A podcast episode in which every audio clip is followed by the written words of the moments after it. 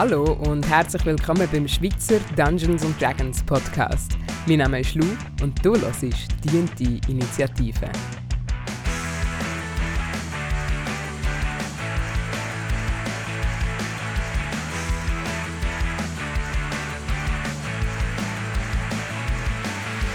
Heute bei mir im Studio ist Jessica Brunner. Jessica ist neben ihrem Studium auf der Schweizer Poetry Slam Bühne unterwegs, schreibt an ihrem ersten Fantasy-Roman und produziert ein Hörbuch dazu.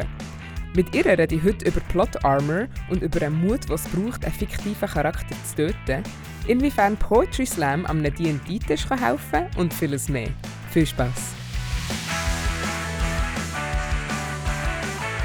Jessie, merci vielmals, dass du dir Zeit nimmst, um mit mir hier ein, äh, ein Stündchen über D&D zu reden. Merci vielmals, dass du mich eingeladen hast. Ich freue mich mega fest.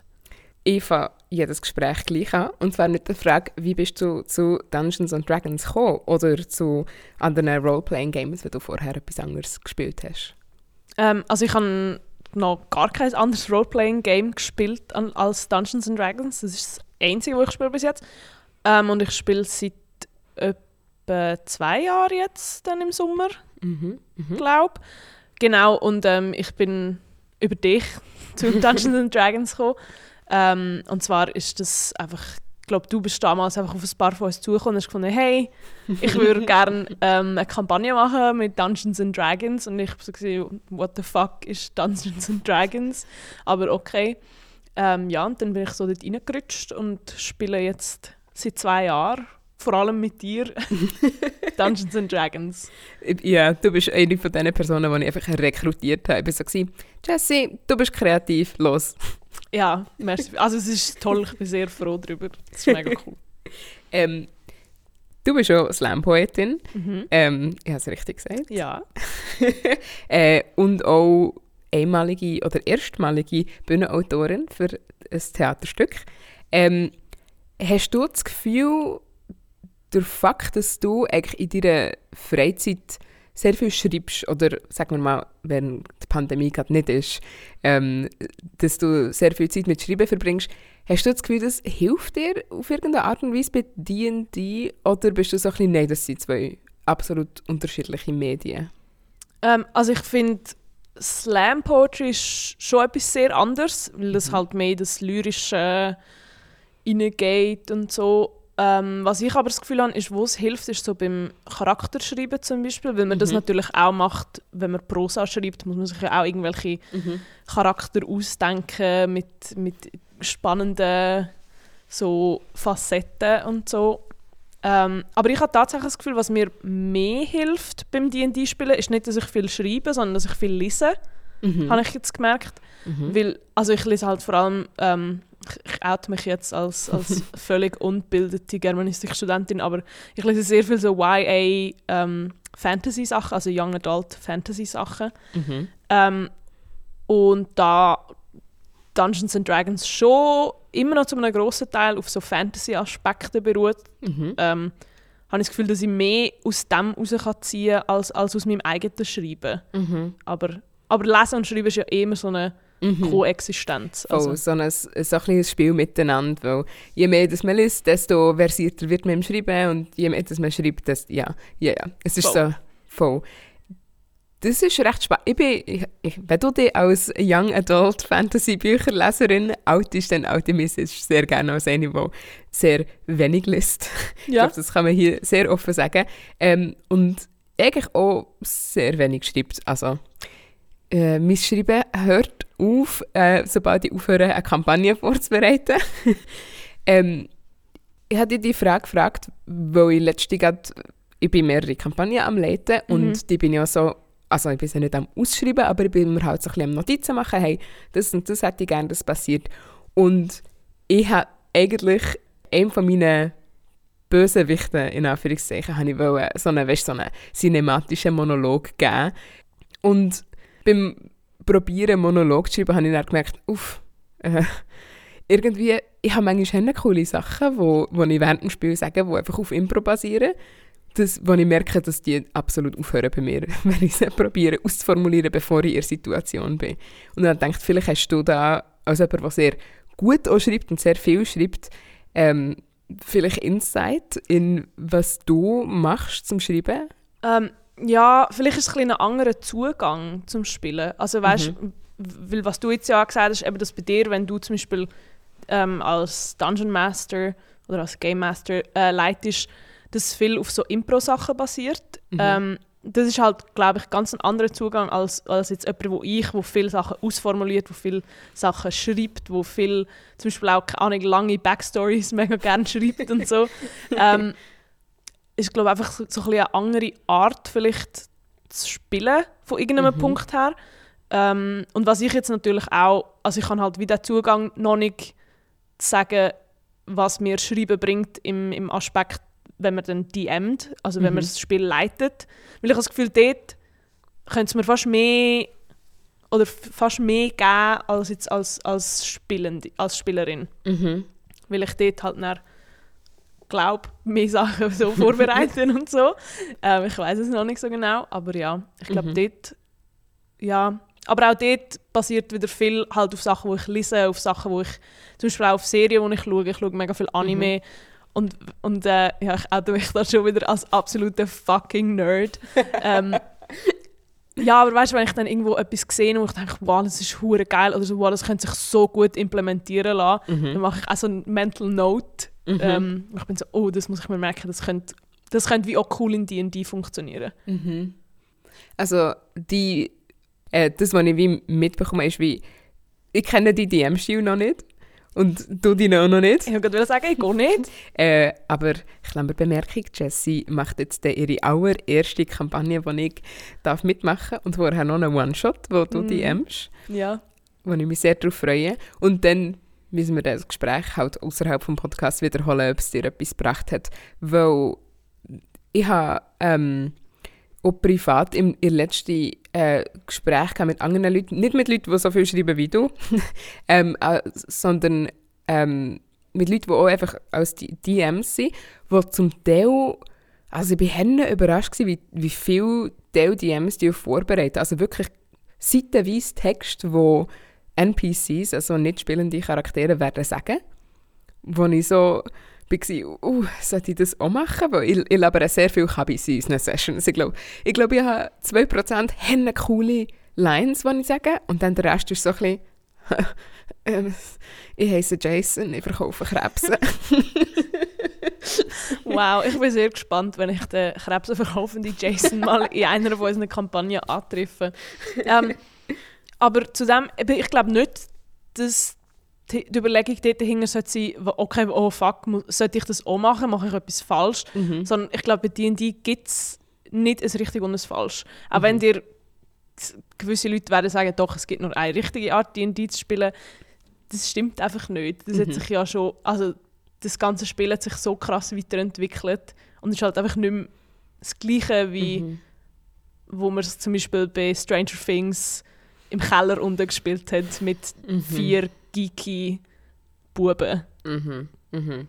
Ich glaube, nur so eine, eine kleine Klammerbemerkung. Ich, ich, Stranger Things, egal wie gut das die Serie ist oder wie schlecht, ich meine, wie auch immer, dass man die Serie interpretiert, etwas, was sich ein negativ gemacht hat, ist, wie sie Dungeons and Dragons darstellt, als das Spiel, das du im Keller spielst, mit, mit mega nerdigen Leuten. Also ich meine, ja, ich bin ein stolzer Nerd, aber trotzdem, es ist wie...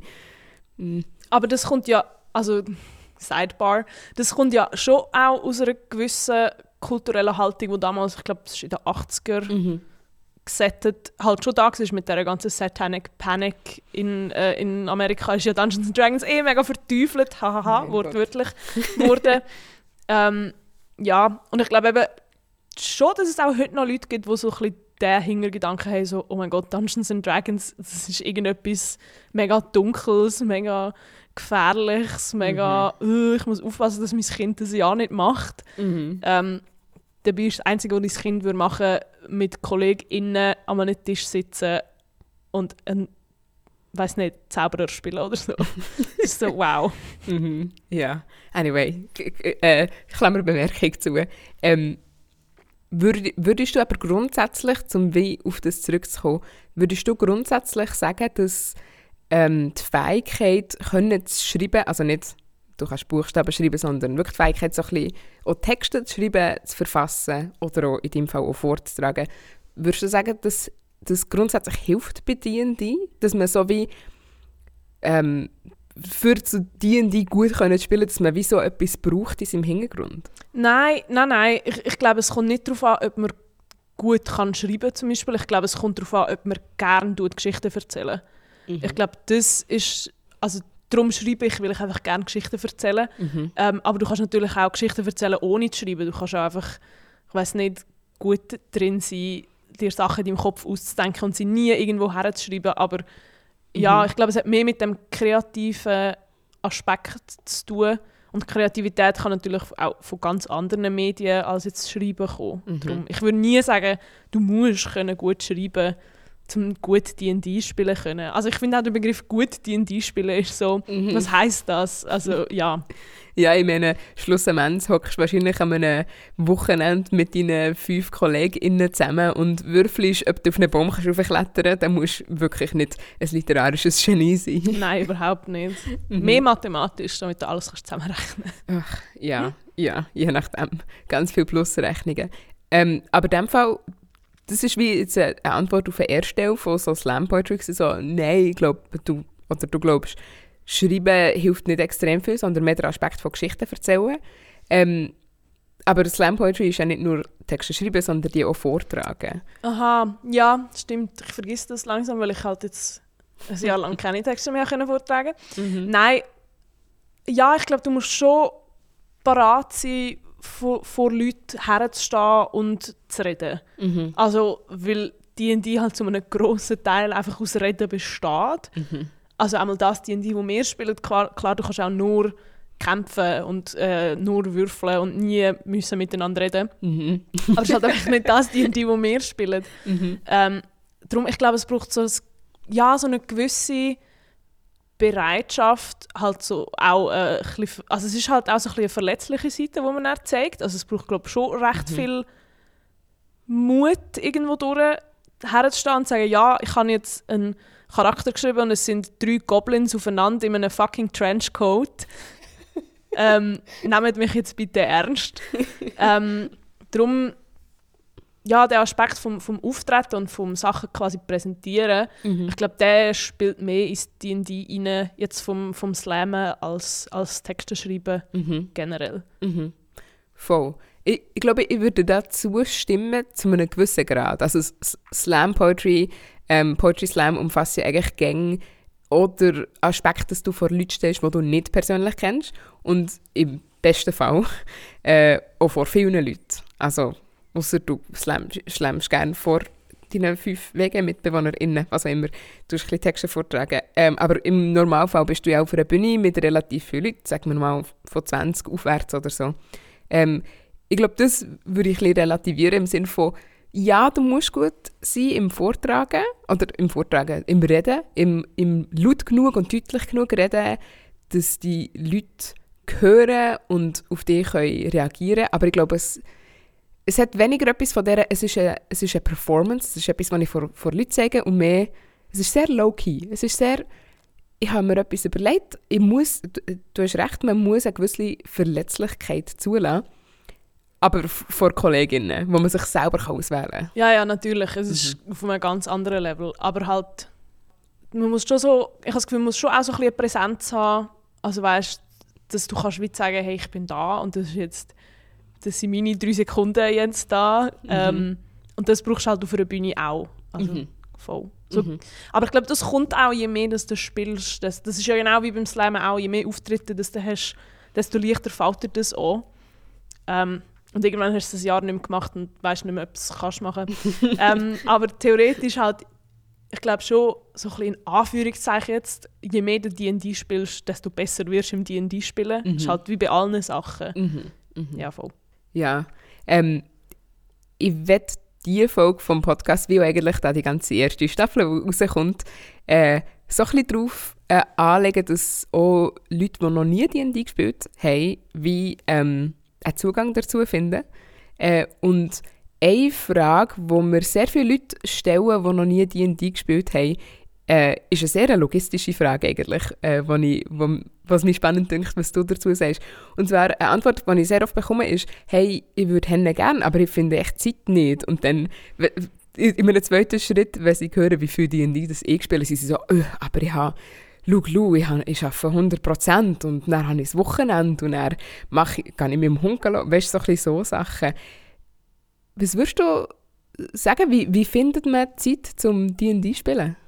Ja, ich glaube, das ist ja so ein bisschen das Schöne an D&D, dass du kannst selber bestimmen wie viel Zeit du reingibst. Also klar, man kann irgendwie, keine Ahnung, drei fixe D&D-Übungen in der Woche haben, wo man dann sechs Stunden durchspielt und das kann mega toll sein, aber gleichzeitig ähm, kann man auch sagen, hey, ich habe einfach nur einmal im Monat äh, ein Abend vier Stunden Zeit und das funktioniert genauso. Es ist halt ein, ein anderes Tempo. Mhm. Ähm, ja, darum, also ich, ja, ich glaube, man kann nicht zu wenig Zeit für D&D haben.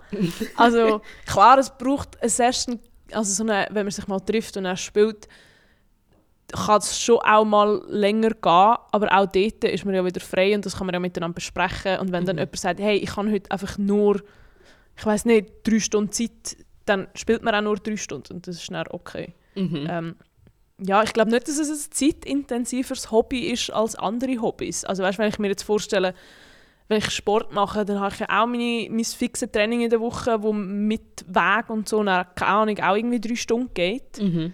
Ähm, ja, es ist halt ein Hobby und Hobbys brauchen halt Zeit und Investment. Also mhm. man muss, ja, muss sich ein bisschen dort reingeben. Das finde ich einen guten Punkt, den du jetzt gerade gebracht hast. Das habe ich noch nie so... Klar ist mir das bewusst gewesen, ja, D&D ist ein Hobby, aber ich habe es noch nie von dieser Seite angeschaut, weil das stimmt eigentlich. D&D, ich bekomme aber recht geschockte Reaktionen, wenn, sie, wenn ich sage, ja, ich kann auch easy mal fünf Stunden ein Spiel spielen. Ähm, je nachdem. Klar, man redet vorher darüber, man so, hey, wenn müsst ihr gehen? Spielen wir heute zwei Stunden? Spielen wir vier Stunden? Spielen wir vier Stunden? Und wenn wir noch Lust haben, spielen wir dann weiter? So ein so. Und manchmal bekomme ich mega geschockte Reaktionen, so irgendwie, hey, du, du spielst eine Hände lang und so.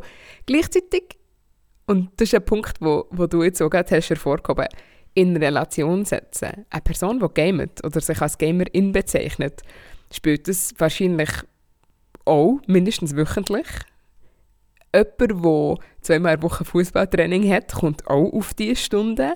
Und I'm call them out. Ich bekomme auch sehr viele Reaktionen von Leuten, die Theater machen, weil ich sehr viel in diesem Feld kenne.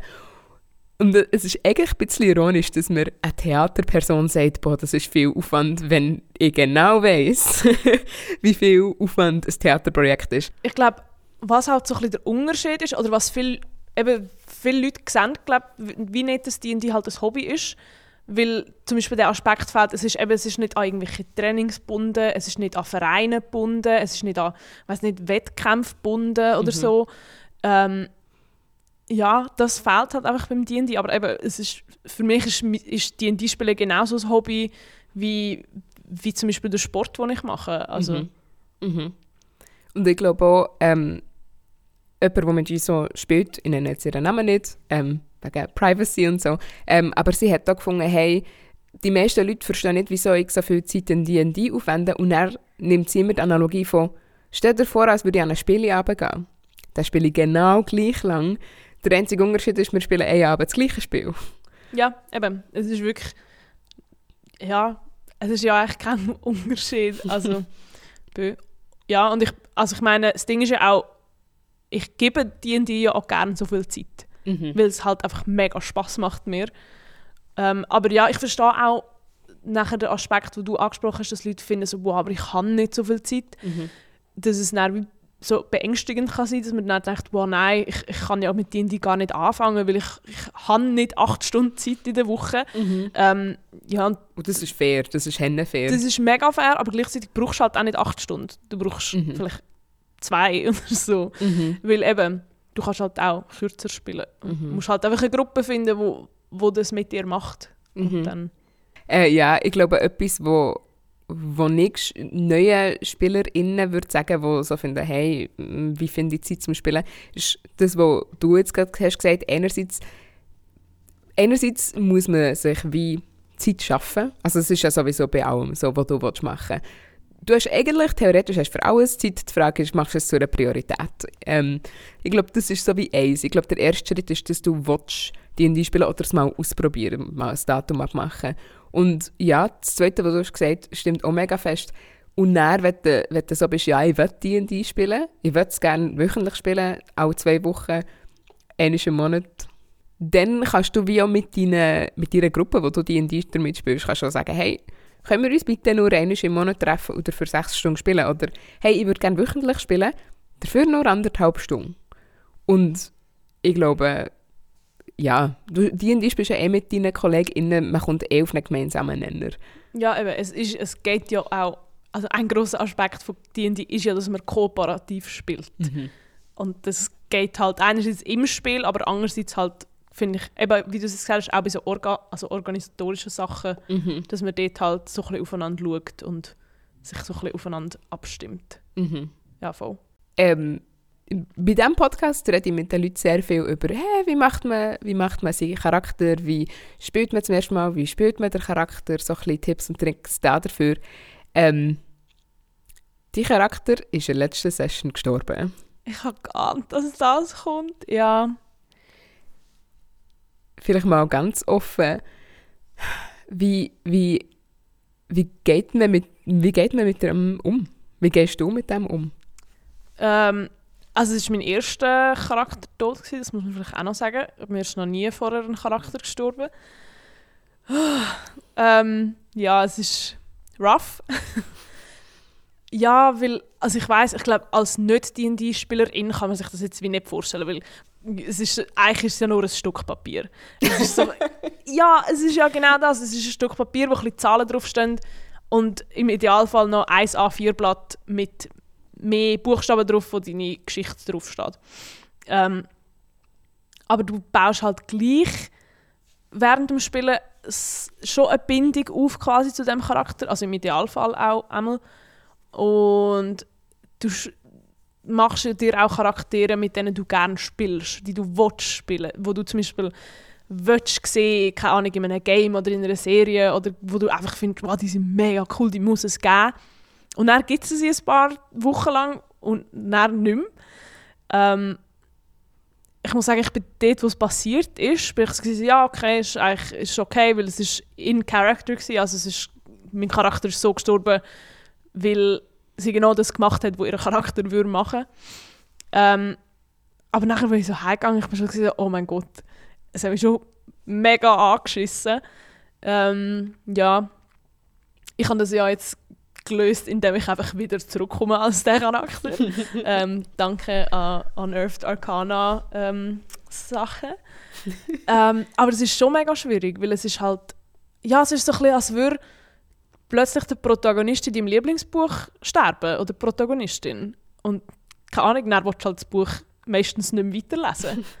Mhm. Ich glaube, das mit, dem, mit der Protagonistin ist ein, ist ein guter Vergleich, weil einerseits bist du ja, du bist so fest in dieser Person drin, du kennst die Person henne gut, aber ich habe das Gefühl, es geht wie noch über das raus, weil einerseits hast du die Person erstellt, sie ist das, sie ist das was du cool findest, oder interessant mindestens. Manchmal spielt man auch Charaktere, die man nicht cool findet, aber spannend. Und ich habe das Gefühl, in jedem Charakter, den man spielt, ist auch ein Stück von einem selber drin. Also, ich, darum bin ich immer so, wenn Leute absolute Arschlöcher spielen, bin ich so, irgendwo ist das, glaube ich, auch in dir. Äh, und manchmal, manchmal ist die, ähm, die Verbindung zum Charakter und zur Spielerin offensichtlicher und manchmal ein weniger, aber ich habe das Gefühl, es ist immer wie ein Stück drin und es ist ja wie auch ein Stück von dir, das du gemacht hast, stirbt. Ja, näher, wortwörtlich. Ja, voll. Das habe ich, eben, das habe ich auch noch überlegt. Eben, du gibst in jeden Charakter etwas von dir rein. Irgendwelche ähm, so Charakteristika oder so. Oder zum Beispiel auch, äh, weiß nicht, vielleicht auch Sachen, die du gerne würdest sehen an dir oder so. Und das dann halt wortwörtlich gesehen sterben, ähm, ist schon recht traurig. Gleichzeitig gibt es dir ja auch die Chance, wieder einen neuen Charakter können zu machen, mit neuen, coolen Aspekten, die du möchtest reingeben ähm, Ja, aber keine Ahnung, ich vermisse zum Beispiel auch Charaktere aus Kampagnen, die nicht mehr laufen, aus Kampagnen, die abgebrochen oder abgeschlossen sind, Mhm. bin ich auch so, oh, aber ich würde eigentlich mega gerne wieder mit denen spielen, weil ich Mhm. habe so Freude gehabt, mit denen zu spielen. Mhm. Ja, und jetzt verstauben sie halt irgendwo in meinen Notizbüchern. Mhm. Ja, Wie äh, jetzt konkret auf eben die Kampagne, wo das jetzt gerade passiert ist, wo wir zusammen spielen, wie bist du mit dem Tod von deinem Charakter Echo, heisst sie, by the way, ähm, wie bist du mit ihrem Tod umgegangen und wie, was würdest du wie Leute probieren auf den Weg zu gehen, nachdem dir das jetzt einmal passiert ist? Kann man sich wie, kann man sich wappnen für einen Charaktertod? ähm, ich glaube nicht. Also es ist Mhm. jetzt so ein bisschen deprimierend, aber ich glaube nicht. Ich glaube, man kann sich nicht parat machen für das, nein. Was halt ist, ähm, am Schluss ist immer oder meistens immer noch die Spielerin die, die entscheidet, ob der Charakter oder oft ist die Spielerin die, die am Schluss entscheidet, ob der Charakter stirbt oder nicht. Weil zum Beispiel jetzt auch bei uns, ich hätte nicht so müssen handeln. Ich hätte auch können sagen, okay, nein, ich gehe nicht rein und dann wäre ich nicht gestorben. Ähm, Äh, vielleicht als Kontext, ähm, ihr seid wie in einem Labor gewesen, der hat dort einen Kampf gehabt und das Labor hat sich aufgefüllt mit Gas, wo ähm, an dem, ihr habt, glaube das Gefühl gehabt, das ist wie euer Hauptproblem, bis jemand ein Zündhölzchen hat reingeschossen und das Ja. Ganze ist explodiert. Und Echo, die Charakter, hat entschieden, ähm, dass sie dort nochmal reinkommt, um potenziell jemanden zu retten, der dort noch drin ist. Und mehr oder weniger gleichzeitig ist das Zündhölzchen reingeschossen worden. Ja, voll. Ähm, ja, das war fun. Gewesen. Nein, aber ja, wie man damit umgeht, ist, muss glaube so ein bisschen jeder selber herausfinden, wie das halt generell ist mit so Grief. Mhm. Ähm, aber halt auch einfach mit dem DM klar kommunizieren und reden und dann du hast ja auch gefragt nach, der, nach, der, nach dem Spiel so, hey, ist das okay für euch? Und wir hätten ja, weil es ist noch ein anderer Charakter dort auch gestorben, die, äh, Charakter, der Charakter, den ich probiert, probiert ähm, zu retten. Ähm, du hast ja auch gefragt, ist das okay für euch? Und wenn wir, ich glaube, wenn wir dort beide klar gesagt hätten, nein, wir, ich komme überhaupt nicht mit dem klar, ich kann das nicht, Mhm. dann hätten wir eine andere Lösung gefunden. Weil äh, wieder da, es ist ein kooperatives Spiel, bei D&D geht es darum, dass alle Spass haben. Mhm. Äh, es geht nicht darum, dass, dass du als DM uns möglichst viel Schmerz kannst zufügen und schauen, wie wir, wie wir leiden. Wow, Ja. das, das wäre ich, äh, eine schlimme Person. Ja, voll. Sondern es geht ja darum, dass alle Spass haben. Mhm. Und ähm, klar, es, ist, es, es macht keinen Spass, deinen Charakter sterben zu sehen. Aber es macht Spass, in einem gewissen Sinn zu wissen, dass, dass es wie stringent ist mit dem, wie du deinen Charakter geschrieben hast. Es ist Mhm. konsequent, du hast deinen Charakter konsequent so gespielt, Mhm. wie du ihn geschrieben hast. Mhm. Und wenn du halt zum Beispiel einfach ein reckless, mir fällt das Wort auf Deutsch nicht ein, ähm, Äh, äh, impulsiv. ja, so einen kleinen impulsiven Charakter geschrieben hast, Mhm. dann wird der Charakter auch impulsive Sachen machen. Sonst Mhm. spielst du ihn in Anführungszeichen falsch oder hast ihn falsch geschrieben. Mhm. Ähm, und das kann halt auch dazu führen, dass dein Charakter irgendwann stirbt. Mhm. Und ich glaube, da ist auch noch wichtig, dass das Ziel von D&D ist, coole Geschichten zu erzählen und nicht so lange wie möglich zu überleben. Ich glaube, was viele, die D&D noch nicht so kennen, eine falsche Auffassung haben, ist, ist immer der, der, der Witz, den wir ab und zu machen, ah, du kannst mit deinem Charakter D&D gewinnen. Es geht nicht, dass die es geht nicht darum, dass die Charakter der ist, der am Schluss noch steht, sondern dass mit dem Charakter eine coole Geschichte erzählt worden. Ob der Charakter von A bis Z lebt oder ob er im Kapitel 3 stirbt, ist ähm, äh, wenn der Charakter für die Geschichte stirbt, dann ist es ein guter, in Anführungszeichen, guter Tod gewesen. Ja, Und wenn der, wenn der Tod von diesem Charakter nichts an der Geschichte ändert, dann das ist auch ein bisschen an der Gruppe und an, an der und der Person, dann, dann müssen wir vielleicht nochmal überlegen, wieso der Charakter ist gestorben, weil wenn es keine Konsequenzen hat, ist es vielleicht nicht die Geschichte, die man erzählen will. voll. Ich glaube, da ist, da ist Game of Thrones eigentlich ein gutes Beispiel dafür. Wie zum Beispiel, Spoiler Alert, aber wer es bis jetzt noch nicht gesehen hat, ähm, selber schuld. Wenn der Ned Stark in Staffel 1 stirbt, klar schießt das mega an, weil er ist ein mega toller Charakter. Und wenn ich mir jetzt vorstelle, er wäre mein D&D-Charakter, ich wäre so hässlich gewesen. aber es hat so viel ins Rollen gebracht, es hat Mhm. so viel ausgelöst, es ist so wichtig und richtig für die Geschichte, Mhm. dass der Charakter jetzt halt stirbt, Mhm. ähm, dass es im Endeffekt so in, in der Endsumme ähm, positiver war als, als negativ, glaube Mhm, mega fest. Und, und das Gegenteil stimmt auch. Ich bin nicht so versiert in Game of Thrones, als dass ich seinen Namen wüsste, aber es hat dort ja auch einen Charakter, der vom Feuergott, glaube immer wieder zum Leben erweckt wird. Mm, ich glaube, ja, der ja. ist schon mehrmals gestorben. Und auch das hat Konsequenzen. Also ich glaube, ich wollte als DM auch noch einfach betonen, wenn ein Charakter stirbt, heisst das nicht, dass die, der Charakter muss tot bleiben aber egal, was von diesem Zeitpunkt an passiert, es muss eine Konsequenz haben. Ähm, und etwas, ich wollte noch etwas sagen, was du vorhin hast angesprochen, was mir wichtig ist, noch zu betonen. Charaktertod kann Henne eine, eine, eine gute Story bewirken und wirklich auch emotional sein und gut für alle. Nicht im Sinne von, yeah, juhu, wir, wir sind froh, dass der Charakter ist gestorben, sondern, hey, wir erzählen jetzt gerade eine coole Geschichte.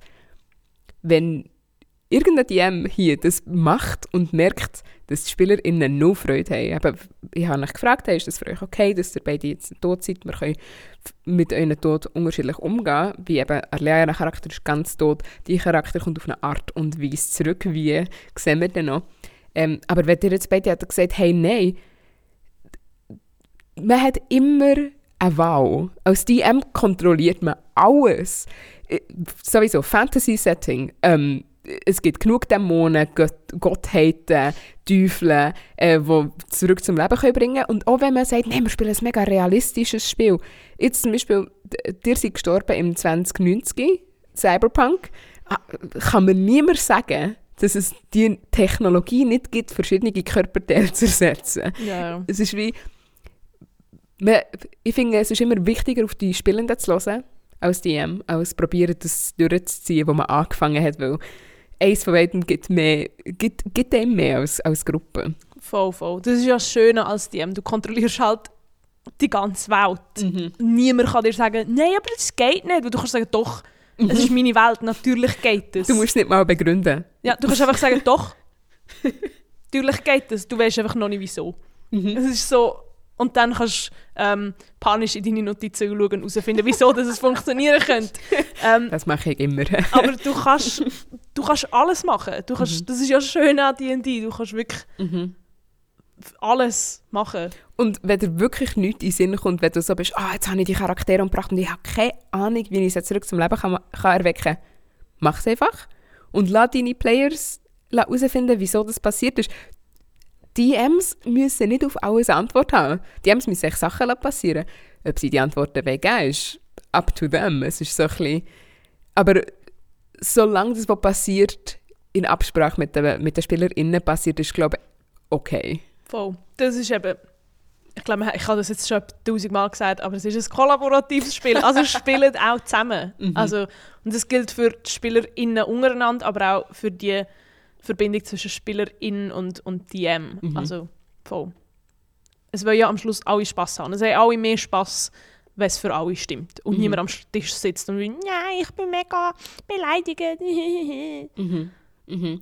Es, etwas, was ich in diesem Kontext noch fragen will, ist vielleicht eine kleine plakative Frage, aber grundsätzlich könnte man das Ganze auch so sehen. Wir haben ein Spiel zusammen gespielt und ich habe mich entsch entsch entschlossen, die und Lea umzubringen. Seid ihr hässig? Nein, du hast, ich finde, das stimmt eben nicht. Ich finde, du hast dich nicht entschieden, Lea und mich umzubringen, sondern ähm, äh, du hast das ja nicht gemacht, um Lea und mich zu nerven. Du hast das nicht gemacht, weil du Lea und mich scheiße findest oder so. Hoffe ich jetzt mal. Ähm, sondern du hast das gemacht, weil oder es ist halt passiert, weil es ein interessanter Plotpoint ist, weil es auch Sinn macht in dieser Geschichte, dass das so passiert ist. Ähm, darum, nein, also ich bin auch, ich kann nur für mich reden, ich weiß nicht, wie es der Lea geht, aber ich bin auch nicht hässig auf dich, nein. Mhm. Plus kann ich ja jetzt dann einfach das Gleiche mit dir machen, wenn ich dich DM. Irgendein ein, ein random Raum wird mit Gas gefüllt und irgendwo steht jemand mit einer Zündholzschachtel. Mega komisch, die Person sieht genau gleich aus wie ich. das kann natürlich auch als so, so etwas verstanden werden. Eben gerade von Leuten, die das Spiel weniger gut kennen, so hey, hö, jemand mit mehr Macht hat jemand mit weniger Macht im Verhältnis vom Spiel umgebracht. Ähm, vielleicht eine gegensätzliche Frage. Was hat es gebraucht, dass du hässig wärst? Weil ich, ich habe das Gefühl, es ist eine feine Linie zwischen wir spielen zusammen und ich tue dir jetzt weh, weil ich weiss, ah, im Nachhinein wirst du es geil finden und ich tue dir weh und ich habe dir wirklich weh getan. Ähm, ich glaube, was es braucht hätte, ist so quasi, dass ich mir es wie nicht logisch kann erklären kann, wieso mein Charakter jetzt gestorben ist. Mhm. Weißt du, so quasi das, das umgekehrte Deus Ex Machina. So, ich weiß nicht, was wäre das? Keine Ahnung. Machina Ex Deus? Nein, ich habe mehr so gemeint, so ähm, Teufel Ex Machina quasi. Ähm, keine Ahnung, wenn wir neu mit gestanden wären und du wärst so gewesen, so, äh, es passiert mir zu lange nichts, mir ist langweilig. Hier habt ihr, keine Ahnung, einen Level 20 Drachen und ihr seid alle Level 2. Mhm. Dann wäre ich, glaube ich, hässlich gewesen, weil ich dachte, what the fuck, das macht erstens in diesem Setting keinen Sinn, weil es gibt, soweit ich weiß, keine Drachen. ähm, und zweitens ist es halt so out of spite, weißt so mhm. einfach so quasi, äh, ich will, dass jetzt etwas passiert und ihr macht zum Beispiel nicht das, was ich will, dass ihr macht, mhm. darum bringe ich euch jetzt um. Mhm. Dann wäre ich, glaube dann wäre ich sehr hässlich gewesen. Mhm. Aber dann, also dann ist man auch einfach ein Arschloch. Hey, Fertig. Ja. Mhm. ja, ich glaube, du hast jetzt auch noch gerade etwas angesprochen, wo öfters passiert, als man meint, ähm, dass äh, SpielerInnen in Anführungszeichen bestraft werden, weil sie etwas nicht machen, wo die die Person will, oder eben weil sie, weil sie nichts machen, weil, sie, weil wie. Es gibt immer wieder halt Situationen, wo man sich halt muss be, äh, besprechen muss. man muss sich kurz, man, man, muss sich schnell kurz schließen und diese Situationen können sehr lang gehen. Und ich verstehe die die Personen, die finden, pff, ich muss ihnen ich muss sie schöpfen, dass sie weiterlaufen. Mache ich auch. Mache ich auch. Ich glaube, dass auch das muss man sehr sehr säuferlich balancieren. Sachen, die ich mache, sind meistens, sie passieren nicht euch, sondern ich, ich probiere euch meistens verstehen zu geben, dass die Welt im Fall nicht stillsteht. Das ist so etwas, wo, wo ich mit euch... Ich bin nicht so... Ähm, und es kommt hageln und ihr nehmt alle 5D6 Schaden. Ja, eben, voll. Sondern ich bin so hey, ihr seid jetzt schon eine Woche in diesem Dorf und ihr lest in der Zeitung, dass die Person, die ihr wollt beschützen ist festgenommen worden. Ihr seid, ihr seid zu lange hier gewesen. Ja, ja. Eure Aufgabe ist schwieriger geworden. Voll. Aber eben, das ist ja das ist ganz ein anderer äh, Zugang. Eben, das ist, ich finde, das ist so ein der Unterschied zwischen du schöpfst uns, aber du gingst uns nicht. Also weißt du, mhm. wie ich meine? Das mhm. ist so ein bisschen so ein Stupser, so Ihr mhm. könntet in die Richtung gehen. Ihr könnt auch entscheiden, nein, wir chillen jetzt noch mal eine Woche da. Mhm. Also. Hey, aber was, was mit der Person passiert, die ihr wollt retten in einer Woche? Ich habe euch jetzt schon gesagt, nach einer Woche ist es schlechter. Es ist wie... Und ich, ich, ich tue ja auch nicht etwas irgendwie extra vermeisen. aber meine Hauptaufgabe ist es ja wie eine realistische Welt zu welchen Standards auch immer. Also, realistische Welt kann auch sein mit Drachen und was auch immer. Ähm, aber eine mehr oder weniger realistische, lebendige Welt zu zeigen.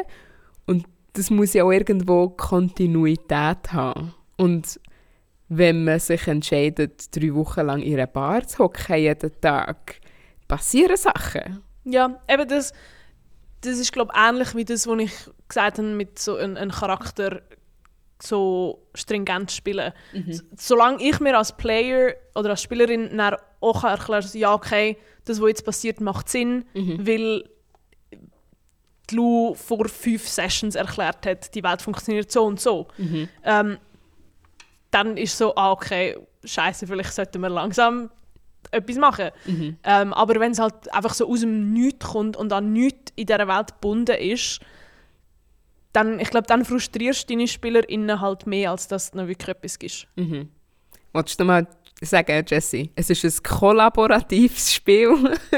Nein, aber also jetzt, wo du sagst, ja, ist, glaube ich, schon ein kollaboratives Spiel, ja. Mhm. Nein, etwas, wo, das finde ich, ich, ich glaube, das ist etwas, wo ich definitiv am Anfang als DM haben müssen eine Balance finden. Also ich, ich, ich wollte jetzt auch nicht hier ähm, hocken und sagen, pff, ich weiß mega genau, wie ich, wie ich, du hast so, so schön gesagt, wie ich, kann, wie ich kann schöpfen ohne zu ginken.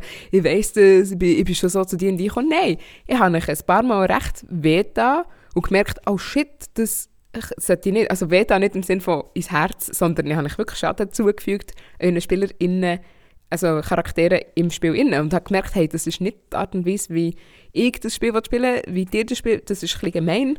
Äh, Wir müssen einen anderen Weg finden. Aber eben, das, es ist ja auch ein Herausfinden. Es ist, again, es ist wie bei jedem Hobby. Du wirst halt besser, je mehr dass du das machst. Das ist ja klar. Du kannst ja auch nicht Fußball spielen und du bist einfach von Tag 1 her, keine Ahnung, triffst ab der Mittellinie ins Goal. Ich, ich habe keine Ahnung von Fußball. Vielleicht, vielleicht merkt man das da. Sondern es braucht Training und genauso braucht D&D auch eine Art von Training. Oder ein, ein besser herausfinden, auch wie man will spielen Es gibt äh, ja auch ganze Gruppen, ähm, die finden, hey, wir möchten D&D spielen, wir möchten aber nicht, dass jemand stirbt von unseren Charakteren. Ähm, das ist schon mega valid, wenn man vielleicht so ist, ich will mit dem nicht konfrontiert werden, darum sagt man es von Anfang an. Äh, du bist offensichtlich nicht dagegen. Wieso, wieso gibst du mir als DM die Freiheit, die Charakter umzubringen, nachdem du so elaboriert hast, wie weh das es direkt tut? Ähm, ich glaube, das kommt ein aus dem heraus, dass ich gerne auch Geschichten lese oder schaue, wo so Sachen passieren. Also weißt, ich finde, es gehört, oder es muss nicht, aber es kann zu einer Geschichte dazugehören. Und ich, ich würde mir zum Beispiel auch jetzt beim Schreiben nie ähm, die Möglichkeit wollen verstellen, dass, dass ein Charakter stirbt. Das ist ähm, wieder halt, es wie logisch Sinn macht, dass jetzt an dieser Stelle ein Charakter stirbt und es viel unlogischer ist, dass er dann nicht würde sterben, dann würde ich für mich lieber die logische Variante nehmen, wo ich mir dann auch mit gutem Gewissen kann erklären, ja voll, das quasi das in Anführungszeichen hätte müssen so sein, das hätte müssen so passieren, ähm, als dann so mir vorzuhalten, nein, nein, das ist schon okay, so wie es war. Und natürlich bin ich aus dem brennenden Haus rausgekommen und habe nichts an mir gehabt. Ich kann, mir ist nichts passiert, natürlich nicht. Also ja, aber eben, ich, ich verstehe auch, wenn, wenn Leute es anders sehen, weil Leute finden, hey, nein, ich möchte eben zum Beispiel, ich möchte mit dem nicht konfrontiert werden, auch weil es halt kann irgendwelche, es kann Trauma auslösen, es kann Trauma re auslösen und so weiter. Für das schließt man sich ja am Anfang von einer Kampagne kurz miteinander und bespricht das. Und ich glaube, da das geht wieder so ein bisschen das rein, dass dir kann niemand vorschreiben, wie du D&D zu spielen hast. Es werden es Leute probieren, ähm, vor allem online werden die Leute probieren sagen, nein, du spielst das falsch, weil im Players Handbook auf Seite XY steht, dass das nicht geht. Und ja, bö, dann musst du halt einfach sagen, ja, cool, dann spiel halt nicht mit mir, spiel doch mit dem Players Handbook. Spiel mit den Players. Ja, die- aber nein, das stimmt mega fest. Ähm, für mich, ich, ich, glaube, ich glaube, wenn man, wenn man die ein bisschen mehr spielen, kommt man irgendwann eher an den Punkt, wo man sich überlegt, wie will ich spielen und es soll Charaktertod ein Teil von, von dieser Geschichte sein, die wir drinnen mitspielen. Für mich ist es henne, henne wichtig, dass Tod, Charaktertod eine Option ist. Weil sonst kommt man meiner Meinung nach und eben, das ist überhaupt kein Urteil für die Leute, die ohne das spielen das ist mega legitim. Für mich braucht es, wenn wir näher in ein Feld hineinkommen, wo der wunderbare englische Begriff umfasst Plot Armor. Das heisst, du, du bist, äh, wie, wie tut man das übersetzen? Du bist wie beschützt, die, ein bestimmter Charakter ist beschützt, kann nicht sterben, weil die Person zu den Hauptfiguren zählt. Ähm, zu einem gewissen Grad hat das zum Beispiel Harry Potter drin gehabt. Ich es gerade sagen. Ron, Hermine und Harry können eigentlich nicht sterben, weil es sind die drei Hauptpersonen. Ähm, und das ist auch ein Grund, wieso Game of Thrones so populär ist worden, weil es dort keine Plot Armor hat. Jeder Hauptcharakter kann jederzeit sterben. Ähm, und klar, wenn wir jetzt gerade die beiden Beispiele haben, Harry Potter oder Game of Thrones, was ist, und jetzt kommt unser germanistischer Hintergrund, den wir tatsächlich für ein paar Jahre zusammen studiert haben, was ist auf einer rein narrativen Ebene spannender? Game of Thrones. 100'000 Mal, natürlich. 100 Mal. Mhm. Ja. Aber es ist ja auch der Unterschied, Harry Potter ist ein Kinderbuch, Game of Thrones nicht. Mhm. Also das ist so ein bisschen, ja, ja.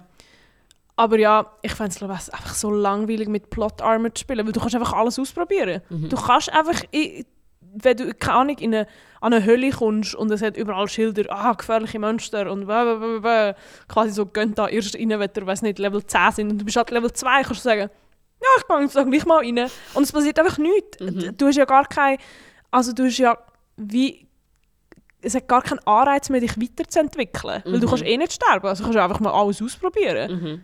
Und Und ich finde, ich glaube, ich, ich gebe mir sicher ein am Rant über Plot Armor, aber ich, ich finde, Plot Armor hat nur an einem Punkt einen Sinn. Und zwar, wenn du, du und das gibt es in D&D und das wollte ich unbedingt häufiger machen, ist alle Level 20.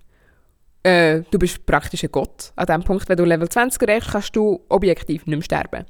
Was ich dann spannend finde, und dann musst du halt aber eine andere Kampagne haben, dann kannst du sagen, hey, ihr hättet ähm, die Macht, diesen Krieg zu stoppen, ihr müsst dann mit einer Flüchtlingskrise handeln. Ihr könntet den ganzen Kontinent ähm, zerstören.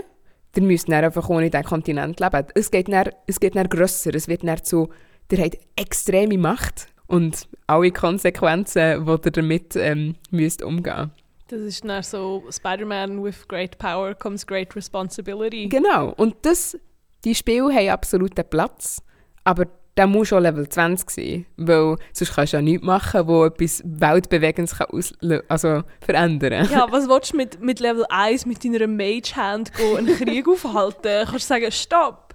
Und, und es passiert auch überhaupt nichts und du stirbst. Also, ja. ja. Oder du stirbst eben nicht, weil Plot Armor. ja. Mhm. Aber Nein, das ist halt einfach, ja. Mir würde es einfach, glaube persönlich keinen Spass machen. mhm. Ich finde es, ich, habe ja, wie gesagt, einmal so ein Spiel gespielt und ich habe gemerkt, es ist unterhaltsam, es ist nicht die Art und Weise, wie ich D&D will spielen will, weil ich, bin, ich bin nicht gefesselt, ich bin nicht so, ah, ich darf ja nicht sterben, weil ich bin so, ich kann nicht sterben. Ich bin gerade am überlegen, ob Plot Armor in einem One-Shot Sinn macht. Weißt du, wie ich meine? Aber im Idealfall ist ja der One-Shot so gelevelt, dass, dass sie kein Plot Armor brauchen. Äh, One-Shot, die meisten One-Shots sind ja so aufgebaut, irgendein Hook, ähm, dann geht geht man nicht mehr her, man hat es und dann gibt es einen Endkampf. Ich finde, bis und mit man geht nicht mehr her, darf man sehr gerne Plot-Armor haben, im Endkampf nicht mehr. Ja. Man kann ja am Schluss von einem One-Shot sterben. Voll, nein, das finde ich auch. Aber weißt du Mhm. nicht, dass irgendwie du fährst an spielen und, und ein Spielerin geht nach, weiß nicht, 20 Minuten in ein Loch und äh, ist tot und muss jetzt halt noch drei Stunden nebendran hocken, während alle anderen den One-Shot fertig spielen. Mega fest. Das ist, glaube ich, grundsätzlich etwas, wenn wir über Tod reden, das ist etwas Schwieriges zum Balancieren. Wann kommt Tod in eine Session rein? Weil Tod in einer Kampagne ist etwas ganz anderes als Tod in der Session. Und für mich, ich habe bis jetzt immer recht Glück gehabt, dass es, wenn Leute gestorben sind, es wirklich an dem Kampf gewesen, den ich am Schluss der Session geplant hatte, dass sie wirklich können sagen und wir hören hier auf, wir haben schon drei Stunden gespielt. Ähm, aber ich frage jetzt als äh, Newcomer-DM, wo jetzt äh, ihre erste Kampagne und One-Shot wird ähm, leiten, äh, was hast du für, was triffst du für Vorkehrungen, damit der niemand in der ersten Stunde stirbt? Ja, das ist eine gute Frage. Das habe ich mir noch nicht überlegt. Jetzt bin ich gerade am überlegen, ob ihr in der ersten Session, in der ersten Stunde könntet sterben. Ähm, technically ja. Ähm, aber ja, das ist eine mega gute Frage. Jetzt habe ich gerade ein bisschen Angst. Again, du als DM hast ja Power oder die Macht zum zum sagen, was passiert und was nicht passiert. Und wenn du merkst, glaube am Anfang so, oh fuck, ich habe alles viel zu schwer gemacht und irgendwie, ich weiß nicht, sie sind jetzt in einem Kampf und ich habe gedacht, das wird eigentlich easy, aber sie haben jetzt etwas, zum Beispiel in, unserem, in einer Kampagne habe ich, hat mein Charakter plötzlich ähm, einen Sicherungskasten in die Luft gesprengt und hat durch das mega viel zusätzlichen Schaden bekommen. Und wenn halt so unvorhergesehene Sachen passieren, muss man glaube als DM halt auch so ein bisschen on the fly reagieren können und zum Beispiel dann sagen, ja okay, dann kommt jetzt halt, weiß nicht, ein, ein Bösewicht weniger, als ich eigentlich eingeplant habe. Wenn ich jetzt sage, nein, ich, ich kann das noch nicht verantworten, dass jetzt gerade jemand stirbt oder so. Ja, weil ich glaube, wenn dann jemand wirklich so am Anfang stirbt, ist es halt einfach so für alle am Tisch recht scheiße. Weil die Person kann ja nicht in fünf Minuten einen Backup-Charakter erstellen. Gleichzeitig kannst du ja auch nicht wirklich einen NPC geben zum Spielen. Und ja, ja. Ich finde, es ist definitiv schwierig, das zu handeln. Aber ich glaube, du hast einen guten Punkt gebracht mit nicht vergessen, die, ähm, du kannst alles kontrollieren. Ähm, mir ist es Gott sei Dank noch nie passiert. Ich weiß nicht genau, wie ich damit umgehen würde. Mir kommt jetzt einfach ganz spontan in den Sinn, es kann glaube ich auch Vorteile haben. Ähm, ich kommuniziere sowieso meistens bevor bei meiner ersten Session oder vor meiner ersten Session, hey, das ist so eine Welt. Ähm, und bei der Zeitreisekampagne habe ich von Anfang an gesagt, hey, ihr könnt jederzeit sterben. Mit dem Sternli, es ist eine Zeitreisekampagne. Das heisst, ihr könnt die Charaktere jederzeit wie wieder holen. Es hat einfach einen Preis. Wir arbeiten so ein mit dem. Und ich glaube, wenn der in der ersten Stunde von der ersten Session jemand wäre gestorben, hätte die Person, glaube ich, sterben 10 Minuten tot gelassen und dann irgendwie geschaut, dass ihr zurück in die Vergangenheit könnt holen könnt. Weil es ist eine gute Art und Weise zu lernen, hey, ihr könnt sterben. Ja, voll. Mhm. Aber eben, das funktioniert jetzt halt einfach in diesem Zeitreise-Setting sehr gut. Mhm. Ähm, meine Welt, die halt sehr stark so High Fantasy wird, hat sehr wenig Zeitreise drin. ähm, mhm. Ja, aber eben, böse ist jetzt auch etwas, über das ich noch nicht so nachgedacht habe. Mhm. Ähm, was ich jetzt aber definitiv wird machen. Nein, aber ich, ja, ich glaube, das ist eben so ein bisschen, du lernst ja auch mehr immer dazu. Mhm, mhm. Und in meinen schlimmsten Fall, und das habe ich auch schon müssen machen, wenn Leute wirklich Level 1 in den ersten 20 Minuten von einem Hochhaus gehen. Ja, das ist passiert. Weißt du was? Dann ist vielleicht ähm, geht sie vielleicht auf eine Person und die Person stirbt und sie überlebt die Person, also der Charakter. Oder es ist gerade jemand mega Mächtiges nebendran und kann sie auffangen oder irgend so etwas. Das ist ja das Ding, mit jeder Handlung muss Konsequenzen haben, aber nicht jede Handlung muss dazu führen, dass du stirbst. Also weißt, Konsequenz muss nicht sein, du stirbst. Mhm. Konsequenz mhm. kann auch sein, eben wie du jetzt gesagt hast, keine Ahnung, wenn mein Charakter auf eine andere Person würde und die stirbt, das wäre ja mega dramatisch für den Charakter. Mhm. Ähm, und mit dem kann man ja auch spannend spielen in, in weiteren Sessions. Mhm. Es muss nicht immer gerade sein, okay, du bist jetzt tot. Ja. Ja, voll. Ich glaube, das ist auch noch eine wichtige Guideline. So. Eine Konsequenz ist gut, sie muss nicht immer tot sein. Das ist, glaube ich, einfach fürs Leben auch nicht schlecht. Sehr viele Players von mir haben immer so ein bisschen Angst, so, hey, oh mein Gott, wenn wir jetzt den Kampf verloren hätten, wären wir alle tot gewesen. Und ich bin so ein bisschen, wenn eine ganze Gruppe einen Kampf verliert, dann werden ihr wahrscheinlich gefangen genommen und nicht alle umgebracht. Wenn jemand im Kampf stirbt, viel größere Wahrscheinlichkeit, dass die Person wirklich stirbt. Wenn alle sterben, ich schaue eigentlich grundsätzlich schon, dass ich nicht gerade alle umbringe. GegnerInnen können immer Leute gefangen nehmen, fesseln, nicht aussetzen. Äh, es gibt, es gibt genug Sachen. Es gibt genug Optionen. Oder du bringst halt nur zwei von drei um. das ist auch okay. Ja, das habe ich verdient, ja.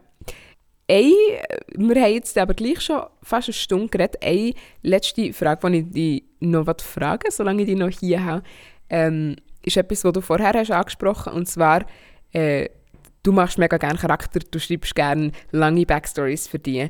Ähm, für jemanden, der noch nie vorher gespielt hat, wie findet man den richtigen Charakter, den man spielen will? Du, du bist jemand, der sehr gerne Charakter erstellt, wo du endlose Leute hast, die du gerne spielen willst.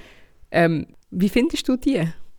Ähm, viel ist tatsächlich, also ich weiß zum Beispiel noch, wie das war, als ich meinen allerersten Charakter erstellt habe, bin ich wirklich einfach auf D&D Beyond, also auf der Webseite, so auf neue Charakter erstellen. Dann habe ich einfach mal durchgescrollt und habe geschaut, so, ah, das sieht spannend aus und das sieht spannend aus und nachher baut man so ein bisschen von dem, oder auch ich, ähm, ist jetzt zum Beispiel auch viel, ähm, wenn ich zum Beispiel einfach sehe, wow, die ähm, Rasse finde ich, fand ich mega spannend zum Spielen. Zum Beispiel kann ich in einer Kampagne ähm, ein Changeling gespielt, einfach weil ich gefunden habe, das tönt so cool, ich wollte das unbedingt spielen. Ähm, und nachher kommt viel so ein aus dem raus, glaube Und dann Backstory ähm, hat auch viel zu tun mit der Welt quasi, wo, wo man drin spielt. Jetzt zum Beispiel in unserer Kampagne, wo wir äh, zu achten spielen, haben wir zum Beispiel wie von Anfang an so quasi wie einen Überblick über die Welt gehabt und haben gewusst, okay, von dort und dort könnten wir kommen. Und nachher, ich weiß nicht, es gibt doch einfach so, so Orte, wenn du das anschaust, wo so, so rufen quasi so, mhm. oh, es wäre spannend, wenn du von hier würdest kommen oder so. Mhm. Ähm, ja. Und Bö, ich glaube, lustigerweise haben alle meine Charaktere immer Trauma. ähm, ich, ja, ich glaube auch, das kommt dann, glaub, mehr vom, vom Schreiben, dass ich es halt spannender finde, wenn, wenn man nicht irgend zum Beispiel so einen Mary Sue Charakter hat, der einfach so glücklich aufgewachsen ist, mit einer schönen Familie, in einem schönen Haus. Das kann auch mega cool sein zum Spielen. Mhm. Ich wollte das einfach nicht spielen. Mhm. Ähm, ja, und ich schreibe auch für, für, für meine Prosa-Sachen, die ich schreibe, schreibe ich auch keine sättige Charakter, einfach weil ich es langweilig finde. Mhm. Ähm, ja, aber wo das nachher herkommt, ist glaube auch wieder viel halt aus Sachen, wo man liest, aus Sachen, wo man schaut. Bei mir ist auch viel, dass ich zum Beispiel ähm, lustigerweise Lieder höre und dann denke, oh, ich wollte einen Charakter schreiben, der genau den Vibe von dem Lied hat. Mhm. Ja, ich weiß nicht, ich glaube, du ziehst halt schon sehr viel einfach aus der Umgebung raus und würfelst das dann irgendwie zusammen. Mhm. Ich habe zum Beispiel jetzt auch, auch halt auch für mich herausgefunden, was ich gerne spiele. Also ich spiele, ich spiele eigentlich nur gerne magische Sachen. ich hasse so pure so, so Combat-Sachen, also zum Beispiel Fighter also, oder ich weiß nicht, Barbarian und so, das könnte ich glaube, oder Paladin habe ich auch schon gespielt, habe ich richtig blöd gefunden. ja, das ist halt einfach so persönliche Präferenzen Mhm. und ja, darum bin ich dort schon so recht set auf was ich spiele halt und dann gehe ich so ein bisschen durch die Rasse durch und bin so, uh, was sieht schön aus, was sieht, was sieht spannend aus, was könnte wie viel geben für eine Geschichte auch. Mhm. Ja, voll. Das, ist, das ist mega fair, dass du so bist. Hey, ähm, was hat das für, für Fähigkeiten oder so? Darum eben, du bist vor allem Wizard, Sorcerer, Warlock, ist sie so ein bisschen deine Klasse. Ich tendiere, ich glaube, weil ich, weil ich es gerade umgekehrt mache und zuerst vor Personen komme, tendiere ich sehr fest zu Non-Spellcasters. Also klar, einerseits, weil sie einfacher sind, aber auch, weil ich so ein bisschen bin, hm, ich glaube, die Person könnte nicht zaubern. Ja, mega fair. Eben, ja, jeder spielt halt D&D ein bisschen anders als jede. Das ist ja auch das Schöne daran. Das ist, es find, ich finde das auch cool, anderen Leuten können zuzuschauen, wie sie anders D&D spielen als ich. Mhm. Das ist ja das Spannende daran. Mega fest. Äh, ich wollte äh, das Gespräch aber noch abschließen mit äh, einer Frage, die ich eigentlich immer allen die gleiche stelle. Und zwar, was ist deine stärkste ähm, D&D-Erinnerung? Ähm, das ist tatsächlich recht eine frische Erinnerung. Ich glaube, es war vielleicht sogar die letzte Session, die wir gespielt haben. Und zwar ähm, vor zwei Sessions war es so, gewesen, ähm, also in dieser Kampagne, wo wir zu achten sind, dass ähm, wir hätten müssen einen Pakt eingehen mit jemandem und ich und ein anderer Charakter haben sich geweigert und wie wir vorher auch schon gesagt haben, das hat Konsequenzen. Ähm, und meine Konsequenz war, dass ich sehr viele Hitpoints dazu bekommen habe äh, und er sehr viele Hitpoints verloren hat. Und in der nächsten Session dann ist, ist es halt zu der Situation gekommen, dass er natürlich ist go, go so investigaten, wer, wer seine Hitpoints quasi hat. Ähm, und dann, das hat sich bei mir so eingebrannt, dass ich dann als Jessie gedacht habe, oh mein Gott, ich will, ich will das klären, ich, will, ich hasse Konflikt. Ähm, ich will nicht, dass, dass der Spieler hässig auf mich ist. Und als Jessie hätte ich natürlich sofort gesagt, hier, hier, nimm sie zurück, sorry, sorry. ähm, aber als Misa, als mein, mein Charakter, weiß ich, dass ich das nie gemacht hätte. Und ähm, habe mich dann auch dafür entschieden, ähm, sie ihm nicht zurückzugeben und ihm auch nicht zu sagen, dass ich die habe, sondern einfach zu sagen, nein, ich weiß nicht, wer sie hat.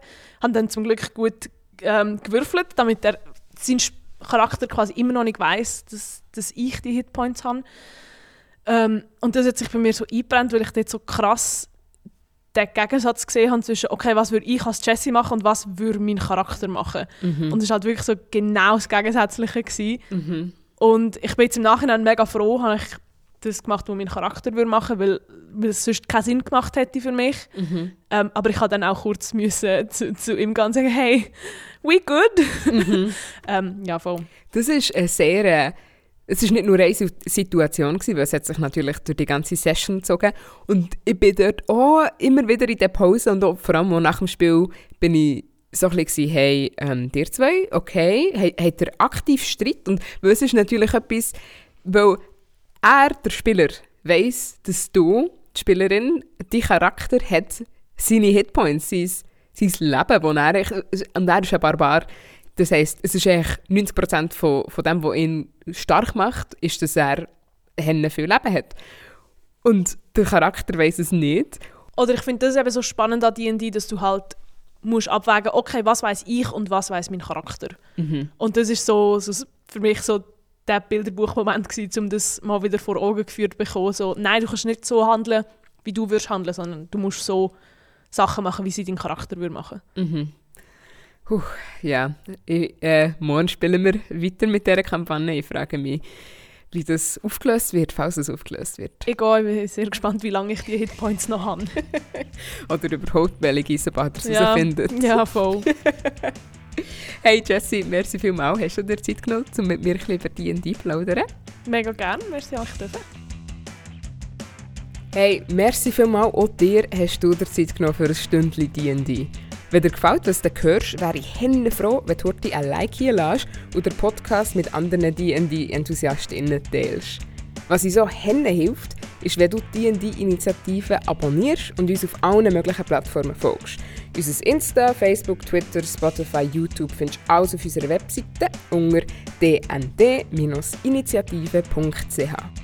Wenn du uns auch gerne finanziell unterstützen willst, findest du auf der Webseite auch einen Link zu unserem Patreon, wo du schon ab 5 Franken pro Monat kannst dabei sein Und hey, falls du noch Vorschläge hast für ein Podcast-Thema oder eine Frage zu D&D, die wir in diesem Rahmen beantworten sollen, dann schreib es doch je nach Plattform entweder hier in die Kommentare oder schreib uns ein Mail an podcast.dnd-initiative.ch.